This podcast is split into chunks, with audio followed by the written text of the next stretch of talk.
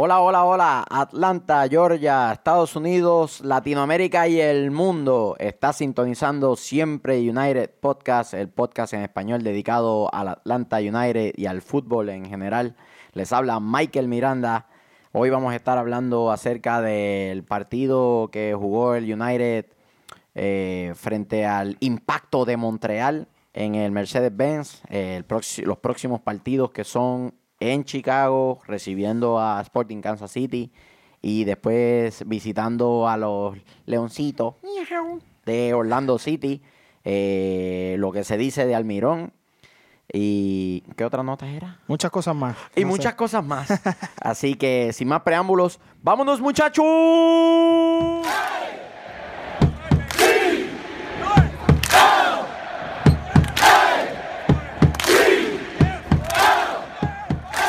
Saludos nuevamente a todos los que nos sintonizan. Eh, gracias por seguirnos por Spotify, iTunes y YouTube.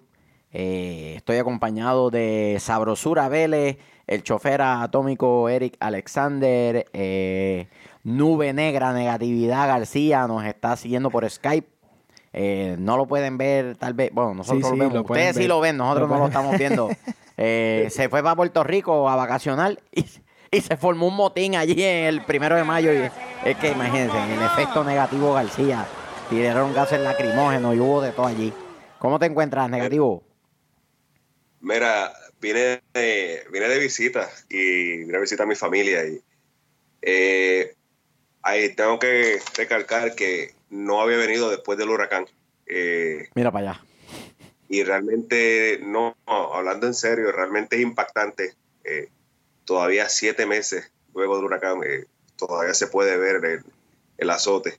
Este, adicional, quiero, quiero enviar un saludo. Eh, tuve la oportunidad de, poder ver a varios de mis exjugadores cuando eran más pequeños, este, volver a verlos jugar y la experiencia fue, fue increíble. Eh, uno se siente de orgullo cuando ven que pues, siguen en buen camino, se siguen desarrollando y siguen poniendo su parte. Así que quiero saludar a, Raúl, a Nathan, a Rigo, a Ricardo, a los hermanos Ricardo y Julián Rivera, eh, que yo sé que ellos están pendientes al programa y siempre nos siguen eso. A Raúl, a Raúl Sánchez. Raúl Sánchez, ese mismo fue.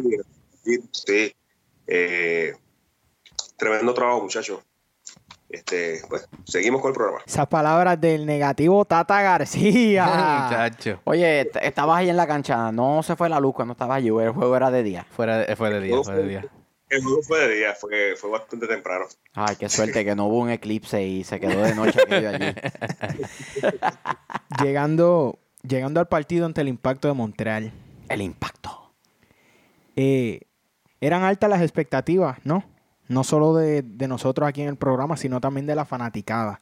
Miguel se tiró de cabeza a la piscina, dijo que íbamos a ganar 9 a 0. 9 a 0 dije, en la previa dije 9 a 0.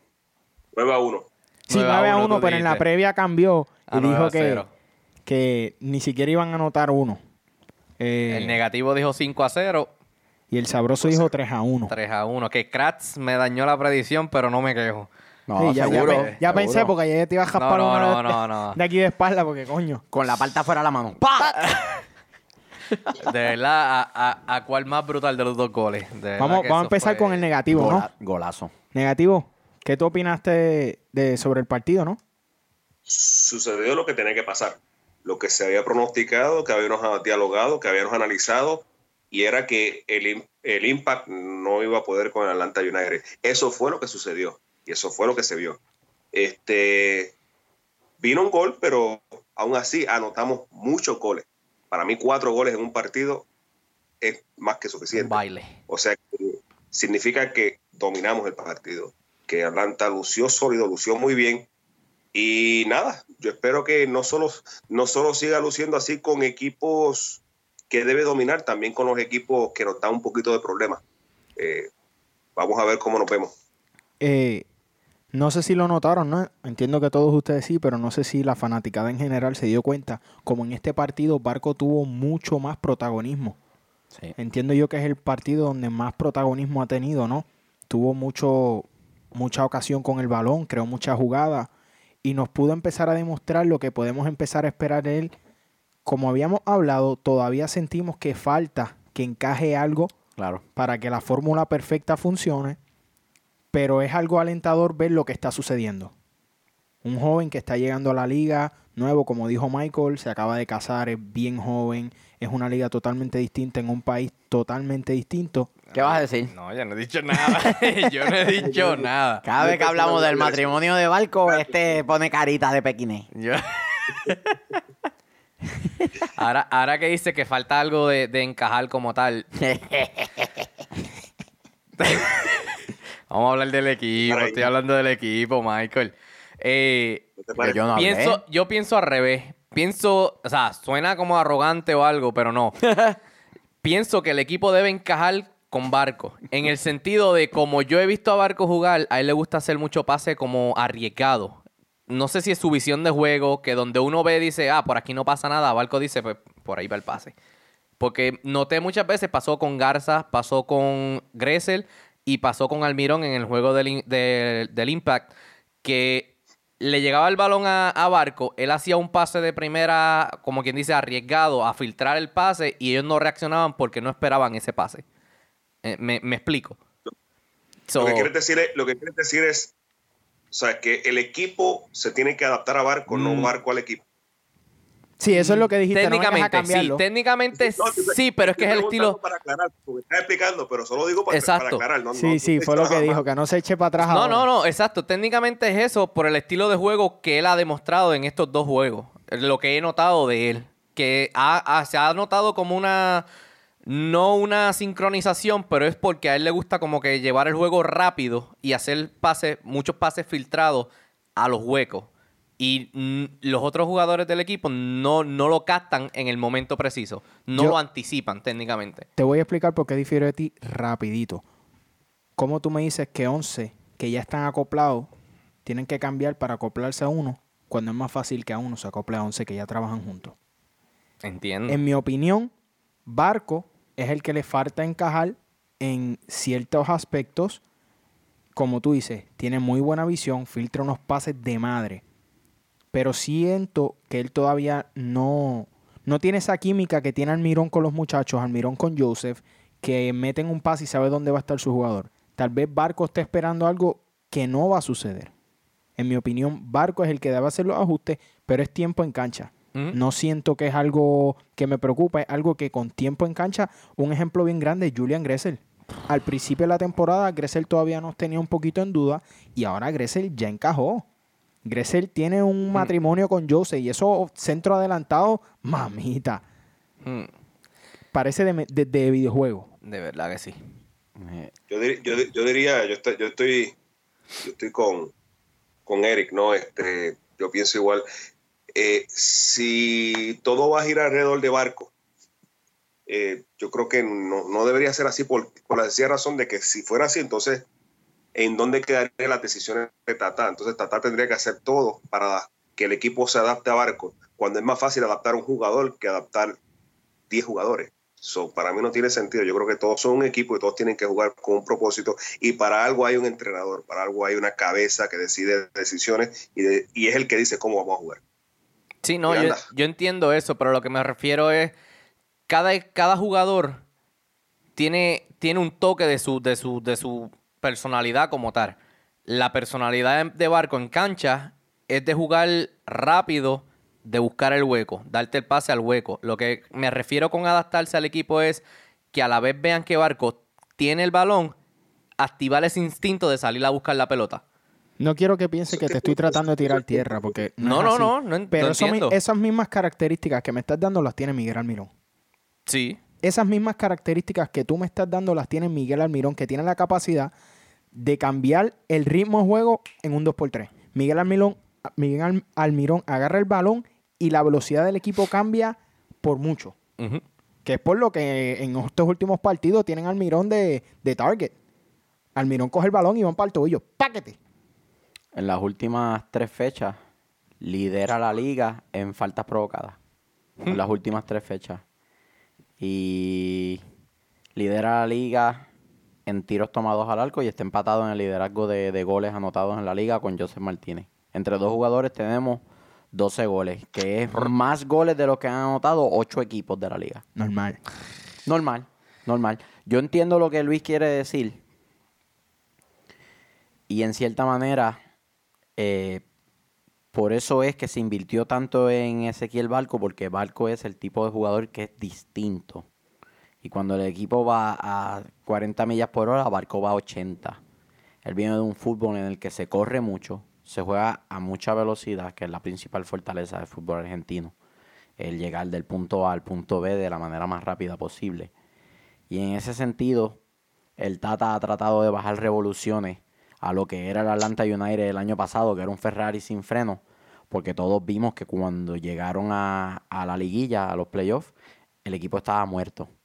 Se está tratando de alguna manera de administrar las cargas, se está tratando de jugar un poquito más posesión, de, limpiar la pelota, de caminar un poquito más, para que entonces las cargas de, las cargas musculares y las acumulaciones de lactato al fin de la temporada no sean tantas.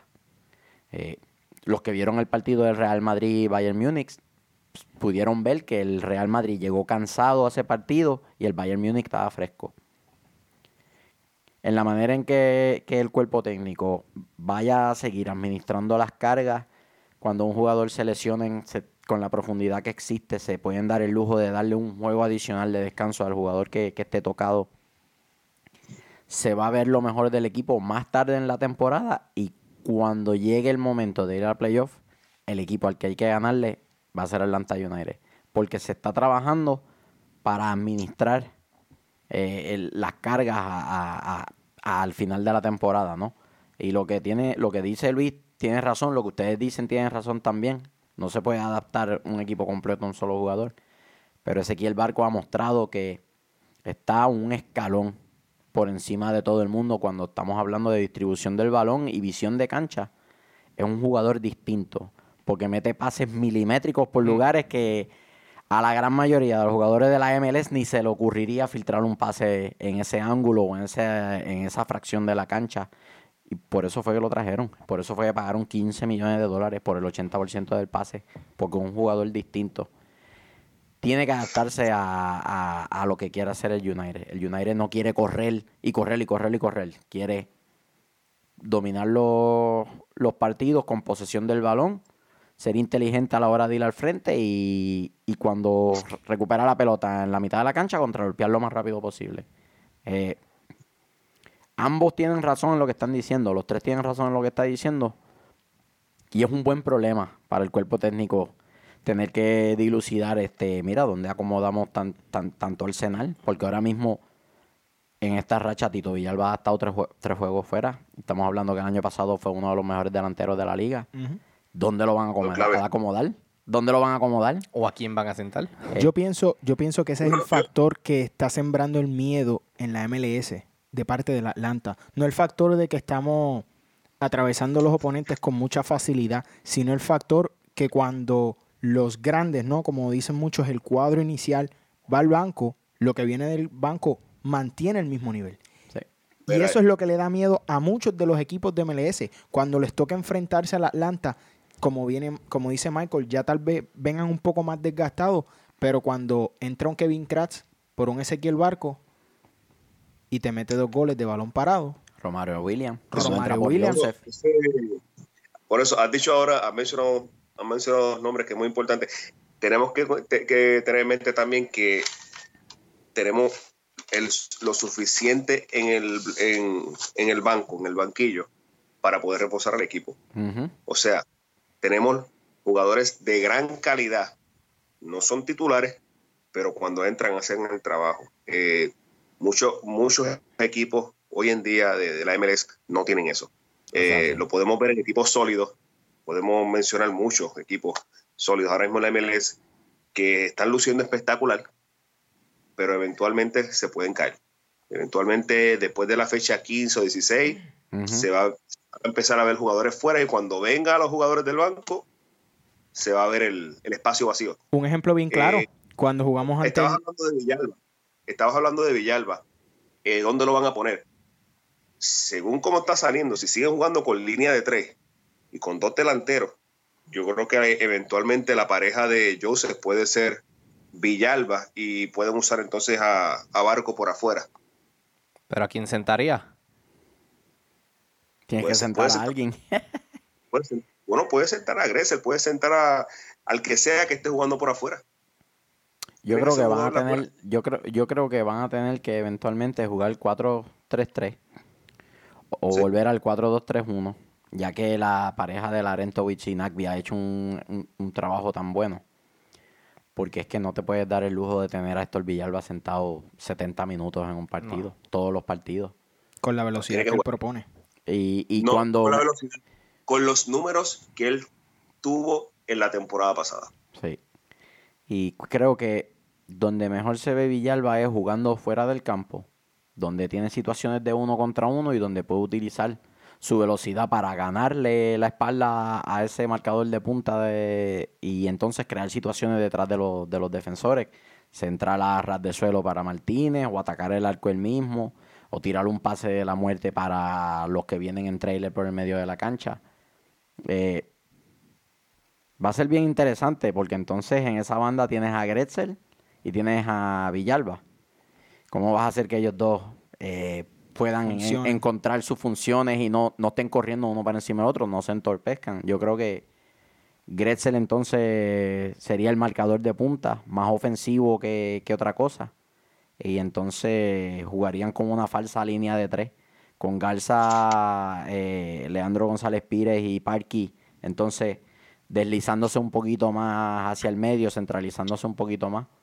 Eh, o te puedes tirar la de total ataque y tenerla tanto Garza como Gressel haciendo corrida sobre posición. Ellos tienen un montón de opciones que tienen que barajear, que tienen que darle forma. Este ya se vio en varios partidos que en la primera mitad salían con línea de 3 y después volvían a la línea de 4 y fue efectivo. Eh, yo creo que es un buen problema tener. Es un buen problema tener. este, y hablando, de jugadores, ¿qué tú crees de, de Kratz? Hmm. ¿Qué me puedes comentar tú, Miranda? Yo creo que el mejor golpeo de tiro libre que hay en la liga ahora mismo es ese chamaco. Porque desde el año pasado lo está haciendo. No es casualidad. Desde el año pasado lo está haciendo. Este, mira si, si respetan la calidad que él tiene a la hora de golpear el balón. Que Almirón, que es titular indiscutible, que es el ídolo del club, le da la pelota y le dice, toma porque él, reconoce la calidad. Y tú tienes un tipo así que es un especialista viniendo del banco que te decide un partido en cualquier momento, habla de la profundidad que tiene el club. Que como tú dices, hay otros clubes que son candidatos y no, no, no cuentan con una profundidad de 16, 17 jugadores que podrían ser titulares en cualquier momento. Lo que, lo que yo quería decir fue eso, la situación que se dio cuando enfrentamos al New York City FC. El partido comienza comienza, el entrenador de New York City se da cuenta que no le están funcionando las cosas y no, no iban, me atrevo a decir que no, no iban 30 minutos del primer tiempo y tuvo que traer a David Villa para arreglar la situación que estaba pasando por lo mismo, porque no tenían la misma profundidad que tenían con Villa en la cancha. Y eso va a dictaminar mucho, mucho, mucho este año en la liga porque la profundidad que tiene Atlanta está muy por encima de cualquier otro equipo de la MLS, de cualquiera. No solamente eso, muchos equipos no van a contar con varias de sus figuras cuando empiece el Mundial. Hmm. Atlanta se queda intacto. Atlanta se queda intacto, para bien o para mal. Todos los jugadores internacionales que tenemos, sus selecciones o no clasificaron o no van a ser convocados a su selección. Y esto puede sonar un poquito feo a algunos fanáticos, pero gracias a Dios que Estados Unidos se quedó para que Gusan se nos quede aquí tranquilito, hmm. protegiendo oh, al Porque esa situación de uno contra uno que tuvo en Gusan el y Nagby. Gusan y Nagby. Gusan y Nagby. No vayamos lejos. Gusan. Pero es que tenemos también dos caballitos en el, en el banco también. Lo que tenemos en el banco no es cáscara de coco, son dos tremendos porteros. Así que no es algo, no es, no, para mí no es, no es tan letal. Más letal sería que perdiéramos una defensa. Coño, muchacho, ¿soy yo o, el aire de Puerto Rico le trajo al negativo un aire de positividad? A él, porque, llegó allí y se formó un, de, un desconchuflamiento allí, gases lacrimógeno y un revolú. Una de objetividad. Ah, eso es. Mm. ok, ah, sí le dicen ahora. Del partido de Montreal, para cerrar, bueno, Sí. malo y feo. El bueno fácil, Kevin Kratz. Unánime. Anime. Sí, sí, un anime. Un anime. Una- unánime. Eh, Sí, un- El malo. Yo voy a decir Remy Gardé, el, el dirigente de Montreal. Montreal no juega a nada. Se encontraron un gol de, de, de Garza que no marcó al tipo que recibe la pelota en el saque de banda. Y de Parky, Leandro González Pires, que se quedaron En realidad fue mirando Gressel. para las luces. En realidad fue Gressel No cogieron ese, esa marca defensiva y cabeció solito el. Por eso, el- en realidad fue. Gressel, porque eh, Leandro trató de, de hacer el cuello tortuga y llegarle, pero Gressel no anticipó la pelota y le cruzó al frente el jugador. Entonces, y, y- y el feo, déjame adelantar, voy a hablar por Luis. Joseph Martínez. Están tratando de adelantarse a los de nuevo. No, yo, Joseph no hizo técnicamente nada en este Pues sí, partido. hizo pero asistencia bueno. para el gol de Almirón. Él fue la asistencia. La parte de técnicamente que no entendiste. Ok, entiendo. Por eso. Bueno, cerramos. no, no, cerramos. no. aparentemente, Joseph, no fue aparentemente Joseph. Joseph tiene que hacer 30 goles por juego para que No, no, no, el, no. el- el Contentar a sabroso- Luis. para que el sabroso esté Dije, feliz. dije que no es Joseph el feo. ¿Y quién es el Relájate. feo? Relájate, no tengo feo, pero no es Joseph. ¿Está bien? para ti el feo. El feo para mí, un guardia que se puso problemático con un fanático ahí que no lo quería dejar gritar y toda la cosa. De ¿En verdad que serio? no tengo nadie de ningún equipo. No, no, no tengo nadie. Me lo estoy inventando porque es que no tengo nadie. Literalmente el equipo hizo todo lo que esperábamos. Tal vez tan, tardó un poco, pero entiendo que fue por la situación que dije de Barco tenía mucha más posesión en esta ocasión y tardó un poquito en, en engranar la cosa, pero cuando empezó a correr la máquina, todo lo que esperaba sucedió. Pero realmente no, no tengo nadie. Para mí el feo, Ignacio Piatti. Fue un fantasma durante el partido. No se vio en ningún lado. Digo, tenía, Una ocasión tuvo. tenía a las dos bestias detrás de él, Mm. encima de él. No lo dejaban hacer nada, pero un jugador de la calidad de Nacho Piatti, que es tu jugador franquicia, en un partido contra Atlanta, que es candidato al campeonato, tiene que aparecer por lo menos más de una vez. Mucha, y cambiando, y hablando rápido, abriendo el tema, ¿quieren hablar del de los rumores o hablamos del próximo partido? Vamos Próximo. con los partidos. Vamos con el partido. El próximo partido es el próximo partido es en Chicago. Chicago. En Chicago. Este es un partido más trampa, esto es un partido más trampa que el de Montreal. Porque Chicago está bien abajo ahora en la tabla y a donde único puede ir es hacia arriba. Y tiene con No qué, tiene con qué hacer daño. No solo eso, que está luciendo bien en los últimos partidos. Viene de un empate contra Toronto. Contra Toronto, sí mismo. Salió jugando y lleva, lleva tiempo jugando así. eh, cinco Sí, defensas, sí. tres medios y dos delanteros. Tiene a, a- al húngaro, a, a, Nik- a Nikolic, Nemanja Nikolic. Nemanja. Ese es el goleador, ese es el actual goleador de bota de oro de la MLS. que, ese, que, pues, que es muy peligroso. Eh, han cambiado el formato de juego. Eh, lle- llevan varios partidos jugando. eh, Cuando empezaron, jugaron varios. Porque tienen, al, tener a, Bastian, a Schweinsteiger, este, lo, lo usaron en la ofensiva y no. A, a principio de temporada no funcionó. Jugaron con línea de, de cuatro eh, defensa, después eh, lo, lo- lo jugaron en, en el centro como mediocampista y no realme- realmente no fue lo parece que no fue lo que esperaban y ahora lo tienen jugando de defensa central Está en la defensa central. sí y con línea de cinco Sí. Eh, es un Y la- esquema bien parecido a lo que hace a lo que hace Atlanta, muy parecido. A y, lo que la- y le ha funcionado le ha funcionado tenerlo ahí así que hay que ver que no es, es un equipo que no domina que no tiene posesión pero anota y gana partido Es peligroso. Sí. sí Es peligroso porque con el esquema que está jugando el Atlanta es lo que van a apostar los equipos, a defenderse y contragolpear. Sí. Es muy difícil que, no queremos sonar arrogantes, no, pero no, no encuentro otro equipo en la liga que tal vez pueda tener el dominio en, en- en el mediocampo, como lo hace Atlanta. No. So, los equipos van a apostar a eso. Nos Yo- vamos a defender yo- y vamos a... Hay dos que lo quieren pero no como Atlanta Por eso, No, por al- eso. Al mismo nivel que Atlanta, en mi opinión, ninguno. No, el, el United tiene una máquina de creación de fútbol en la mitad de la cancha. So- Este, creo que ellos van a apostar a eso mismo. Esperar en el último tercio de la cancha, con su línea de cinco bien paradita, los tres en el medio, y esos dos delanteros, este, Collier y, y y cuando recuperen, salir largo y salir rápido. Creo que ese es el plan. también a, este, a Kevin Ellis, yo creo que juega con ellos también. Ex Sporting de Kansas City. tremendo, tremendo jugador, lo, lo tienen jugando por afuera. Sí, está jugando de marcador de punta. Y es, una, y es un jugador peligroso también. Eh, eh. el, equipo, de Chicago es un, es un buen equipo y, siempre ha lucido bien en las temporadas. tampoco es que eh, nosotros le dimos una tonga, ¿te acuerdas? En la temporada pasada, pero... Fue un partido en el que se quedaron con nueve jugadores también. Y ahí no cabe mucho análisis en ese partido. Este, los, veo, los, veo más, los veo más débiles que el año pasado. El año pasado ellos terminaron tercero en la conferencia. Y creo que este año no, no los veo entre los primeros cuatro en la conferencia. Se podrían colar en playoff, pero hoy, con solamente dos designated players, todavía tienen un, un espacio de designated players sin, sin llenar. Se habla de Fernando Torres, este, que sería, sería veneno para ellos. Hmm. Fernando Torres no solamente es un jugador polarizante en el camerino, es un jugador que no es, no hay, no es entrenable, no es coachable el equipo se tiene que adaptar a él. Y entonces, pues, es un jugador que va a costar muchísimo dinero.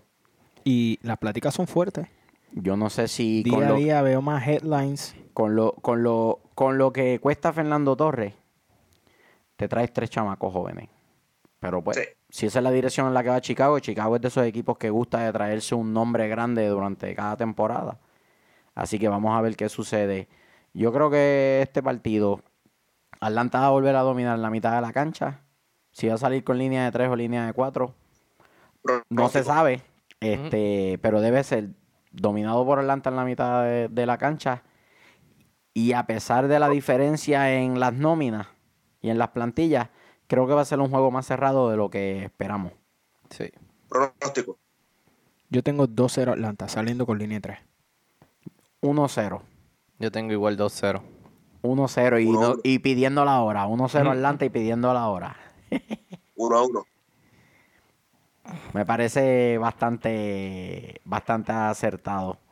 Creo que la diferencia. Hay, que, recordar que el juego es de visitante y Atlanta, pues de visitante no, no luce igual que de local. Bueno, este año nos ha ido bastante bien de visitante.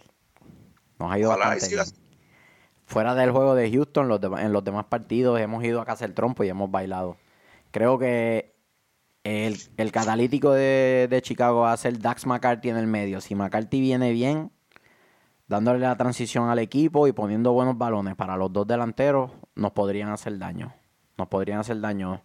Nemanja Nikolic es un delantero probado. Collier es un complemento muy bueno para él. Creo que el punto más débil de, Chicago es eh, el portero joven que tienen. Tiene 24 años y decidieron darle la posición Richard Sánchez, creo que se llama, sumamente joven. Eh, creo que es el segundo, el portero más joven o el segundo portero más joven de la liga, así que próxima eso podría ser algo a favor de Atlanta o podría ser en contra, porque el tipo podría crecerse y decir, quiero irme a un club más grande, así que me voy a votar con Atlanta. Tenemos también, tenemos también dos, fechas corridas después de ese partido. ¿Tres? Dos partidos. Sí. Por eso tenemos tres fechas. Contando Chicago son tres. Y contando ese son tres. Sigue el Sporting y después le sigue. ¿Cómo es Michael? Cuatro y se van. El Sporting tiene, recibió hoy las peores noticias posible de la temporada. Hmm. Felipe Gutiérrez se pierde de dos a tres meses. Gracias, Dios mío.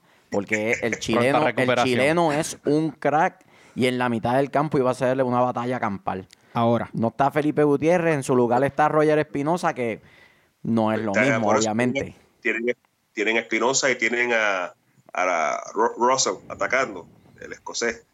Sí. Que, que, que ha lucido muy bien desde que empezó la temporada. Muy bien. Este.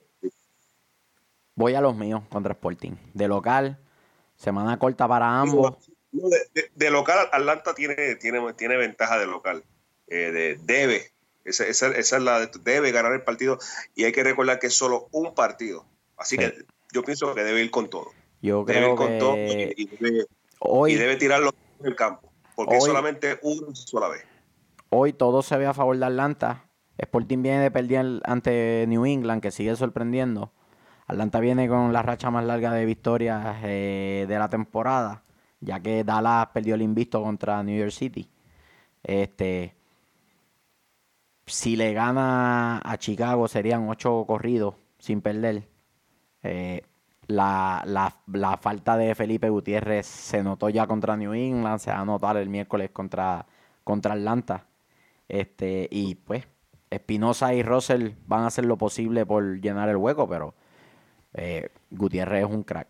Y es muy difícil llenar el, espacio.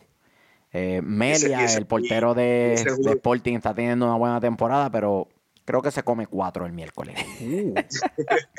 Mira, y, y Orlando. Nuestros amigos de Orlando. Orlando es como ese hijo bobo que tú tienes que se cree japero. o sea, cuando tienes un hijo bobo que tú sabes que es bobo, pero se cree, se cree maleante. Pues ese es Orlando. Ah, han ganado cuatro corridos. Sí, le han ganado a los cuatro equipos más malos de la liga. Ah, y en tres de esos cuatro juegos han tenido que venir de atrás y, parir el, resultado. Sería, sería bueno ir a ese, partido, ir allá. ¿Qué qué? fin de semana de madre. Tú quieres que nos maten. a mí me encantaría ir. pregúntale a tu señora esposa. Buena suerte. Pregúntale a tu señora esposa. Tranquilo, que, vamos a mandar a los muchachos. Ah, la 12 de Atlanta va para allá. Los muchachos de la 12 van, vamos a estar bien representados allá. Tranquilo. Los muchachos de la 12 van por Lando. Un saludito a los tejoristas. Este, gracias, gracias por la bufanda. Sí. Estamos aceptando donaciones de bufanda. Queremos llenar la pared de bufanda. Así es que si alguien en Resurgence que habla español, alguien en Terminus Legion, si no, vamos a hablar con Jay Riddle. Blackheart, de, Delta 17, de Faction, todos. Queremos todas las bufandas aquí. No tiene que ser una bufanda, simplemente algo, algo que quieran donar para que se vea bonito también. Seguro, una banderita, un vaso, 600 dólares. Resurgence nos dio, nos dio el sticker. El sticker que es más pequeño que una hormiga, pero está bien, pero tenemos algo. Te dio el sticker. Estamos picando, estamos avanzando. Por si acaso, mi gente, este es el sticker de Resurgence. Apenas se puede ver en el tiro. Ahí viene, tumbó la mesa con todo. Este. Mira, antes que se nos acabe el tiempo, este se comenta de lo de Almirón. No sé si quieren hablar un poquito sobre eso. Esto es un public service announcement a la gente de Atlanta United. Gente, Almirón está desbaratando la MLS. Él se va. Es inevitable. En Europa están salivando. Salivando con Almirón. Tenemos que empezar a prepararnos mentalmente que Almirón se nos va a ir. Puede ser tan pronto como en el verano. Ese es el negocio del fútbol. El negocio del fútbol es ese. Sí, no solo el negocio, es el tipo de jugador. Eh, es un jugador serio, un jugador maduro, a pesar de, su edad. Eh, se nota la madurez, se nota que no es un. no vive la vida a plenitud en cuestión de fiesta. Se nota que es una persona seria, que trabaja duro, eh, que está concentrada en, y considera esto como un trabajo serio. Y muchos clubes buscan eso. Eh, eh, buscan eso a un jugador porque es clave, o sea, es fundamental. No, no, todos los jugadores pueden vivir de fiesta toda la vida, son muy pocos los que pueden vivir una vida de fiesta y, y pues dar, dar, lo necesario en el campo. Se pueden contar los jugadores que eso. O sea, ya está hablando y volver a encontrar. A este le gusta este, tirar este, tierra. Este es bien picú. A este le gusta tirar tierra. Oye, yo, te voy a ser honesto. Yo, a Joseph yo no lo conozco. No, pero escucha esto. este se le está olvidando que Joseph tiene un yeso. Papi te va a dar un tortazo con el yeso y vas a quedar loco y sin idea. Si le dan la cabeza, se esbarata la mano de que no juega más en la temporada. Y yo, y yo, y yo, a mí no me gusta hablar sin pruebas, así que yo mejor calladito. Ah, tú estabas ahí, monstruo. Hay que ver qué sabe el sabroso. Conozco al primo del hermano del tío. Acuérdate que el sabrosura llega al telgue y la gente se vuelve loca. So hay que ver qué está haciendo el sabroso cuando salimos de los partidos. Es verdad, porque él se desaparece y dice, no, estoy en el gimnasio. y no estamos viendo los resultados, así que... Bueno, tú vas al gimnasio a muchas cosas, no necesariamente hacer ejercicio. la, la, los rumores acerca de la partida de Almirón están desde la temporada pasada. Y sería descabellado para cualquier persona que pertenezca a Honor United, que siga Honor United, pensar que un jugador de, ese calibre se va a quedar aquí el resto de su carrera. El mismo Tata Martino lo dijo, Joseph, Héctor Villalba, Almirón, Ezequiel Barco eventualmente. Esto es una vitrina en la que ellos se están mostrando para después irse al escenario más grande. Y para nosotros, si usted dice, no, ellos se deben quedar aquí porque aquí van a estar mejor, usted no sabe de fútbol. Usted no sabe lo que está diciendo. No solo eso, es lo mejor que puede pasar. Claro. Porque si se va, se va con una buena oferta, eh, la MLS puede seguir convertirse, puede convertirse en eso mismo, en, en la vitrina para mover jugadores y podemos tener más calidad porque los jugadores ven una oportunidad en estar en la MLS. Claro. O sea, no, no piensan que están perdiendo el tiempo, saben que si van a jugar y lucen muy bien, pueden llegar a Europa, pueden llegar a muchos clubes más, mucho más grandes. Así que la, no, no, debes, no, no debes sentir coraje porque se van, no deben, al contrario, desearle bien y, y éxito, ¿sabes? Que a corto plazo. buscamos a otro. El efecto de esto ya se ha visto a corto plazo en la liga el nivel de la MLS ha subido a pasos agigantados por esto mismo. Se, mostró, ¿no? En, la, en la Conca Champions. Sí. Llegamos a la final debatiéndonos con uno de los equipos más grandes que ha tenido México. Qué boludos son los del Toronto. Qué boludos. Nadaron para morir. Se, se, acepillan a los dos mejores equipos. Se acepillan a Tigres, el campeón. Se limpian a América, que va primero, que es el gran candidato al título y pierden con Chivas que va penúltimo. Mamitas que se quieren matar. Que los jugadores están en descontento. Ay, para colmo, están, y para colmo están en para colmo están en el sótano de la conferencia del este. Y que están en el equipo de Chivas está en, un problema Tiene un problema interno increíble porque le deben chavo a los jugadores. en eso. Así mismo es. Pero nada. Eh, y te voy a decir una cosa si Toronto no se levanta del golpe anímico de lo de la de Conca Champions, se podría quedar fuera de los playoffs. Sí. Digo, falta mucho todavía. Falta mucho, pero el, hueco que, dejaron hacer es muy grande. Falta mucho, pero yo pienso que entra, último. yo pienso que entra, pero no cómodo. Yo creo que no entra en los primeros lugares. Entra porque acuérdate que los playoffs de nosotros da mucho espacio, mucho, mucho espacio a entrar. O sea, eh, eh, entran muchos equipos. Yo entiendo que va a entrar. Eventualmente va a entrar porque tiene, tiene material suficiente para entrar. Ya se jugó casi una tercera parte del torneo. Lo sé. Y por eso, por eso es que lo digo, que está difícil. Tendrían que, tener una racha excelente. Sí. Excelente. Y yo pienso que la Conca Champion también tuvo un efecto fuerte en el equipo, ¿no? Sí. Muchos partidos. Físico y mentalmente. Van a tardar un poco en recuperar y mientras sigan teniendo malos resultados, más se, siguen hundiendo. Sí. Eso es algo bien. Hay que tomar con pinza. De que tienen la capacidad, la tienen, pero necesitan de muchos factores ahora mismo. ¿Se darán? Se quieren matar, perdieron con Chivas, boludo. Mira, vamos a las preguntas. Se quieren matar los del Toronto. Pau Or Ortetas. Ese es el nombre de Twitter. Estoy en vivo, estoy en vivo, mi gente. Y su nombre dice P. Ortega, pero el handle es Pau underscore Ortetas. Pregunta. Luis, puedes hablar, está permitido. How do you feel about, about Barco so far? ¿Cómo se sienten sobre Barco hasta el momento? En mi opinión, estoy contento. Me gusta lo que está haciendo. Veo que, con, como lo sigo diciendo, con más tiempo en cancha va a seguir mejorando. El futuro se ve muy brillante para Ezequiel Barco. Me gusta. A mí también me gusta cómo se va, cómo se va viendo. Como mencioné ahorita, es un jugador que le gusta jugar arriesgado. O sea, buscarlo donde ve el espacio, por ahí va la pelota. Y no sé, creo que, que sería la clave para el Atlanta para concretar más goles. Estamos viendo solamente destellos de lo que va a traer Ezequiel Barco no solo a Atlanta, sino a la liga. Estamos viendo solamente destellos. Eh, cuando Almirón se vaya de Atlanta, que él tenga su posición, que se le entregue su posición, diga, tú vas a ser el 10 de este equipo, vamos a ver lo mejor de él.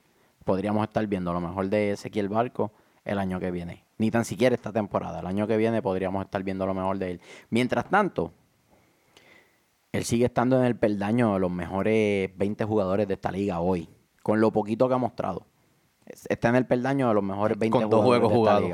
Con dos juegos jugados, uno, dos juegos en pretemporada y dos juegos en la temporada regular. Y lo que ha mostrado es digno de estar en Europa. Digno de estar en Europa y ha mostrado poco. Este, todavía se está, como hablamos previamente, atemperando a lo que el Tata quiere plasmar en la cancha.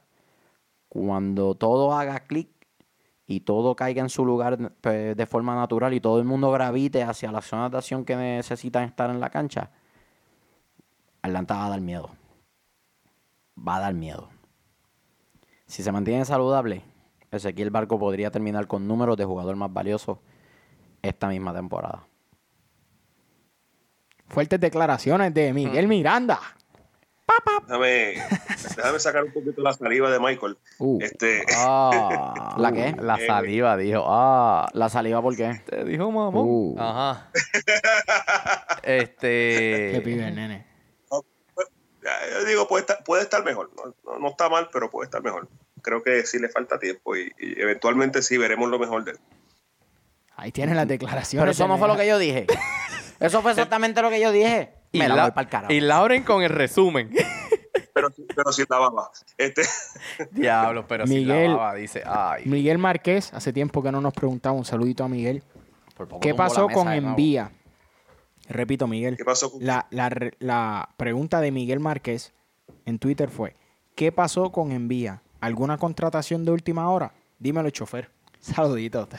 Un momento, es mi primer saludo, muchachos. Tengo que aprovechar este momento. Gracias, Miguel, por el saludito, por reconocer a uno de los pilares de esta mesa aquí. Rompe, la mesa. Tranquilo, papá. Dale, Tranquilo, papá. Este, envía. Enviado a otro lugar. Eso mismo sucedió. Vino a negociar las negociaciones no fueron fructuosas, hay que ver qué... El fútbol. Así es el fútbol. Exacto. ¿Qué, tenía en mente él? ¿Qué propuso el Atlanta? Los dos, los dos parties no se pusieron de acuerdo y a volar pajarito. Me da la impresión de que el fenómeno ese llegó aquí pensando que Atlanta era, se corría como los clubes de China. y, y acá Atlanta les dijo, este, no, papo, este, mira lo que nosotros tenemos aquí, este, ¿Tú vienes a negociar de buena fe y profesionalmente o te vas a volar? No, que yo soy una jodienda. Pues, ¿te sabes qué? Mira, ahí está la puerta, caballo. Cheque. Tranquilo. Creo que eso fue lo que pasó. Porque llegó bajo una cortina como de misterio. Mucha gente ni tan siquiera sabía quién era, ni nunca lo habían escuchado de él. Empezaron a buscar la información. Lo siguieron hasta en el aeropuerto cuando llegó. Estaba la gente esperando por allí. De momento, se apagó todo. Ya estaba de nuevo en España. Creo que se sentó con unas expectativas muy altas y Atlanta le dijo, mm, no, nosotros no estamos desesperados y es bien probable que, entonces en la ventana de verano llegue, llegue un jugador con las características que están buscando. Y Miranda, tú tocaste un tema que es bien importante, un tema que podríamos hacer hasta un capítulo de eso, que es los efectos que va a tener China, la Liga de China, en las otras ligas. Eh, pagan precios ridículos por ciertos jugadores que a veces muchos de ellos no lo pagan. Y eso daña un poquito el mercado y daña la mentalidad de los jugadores también.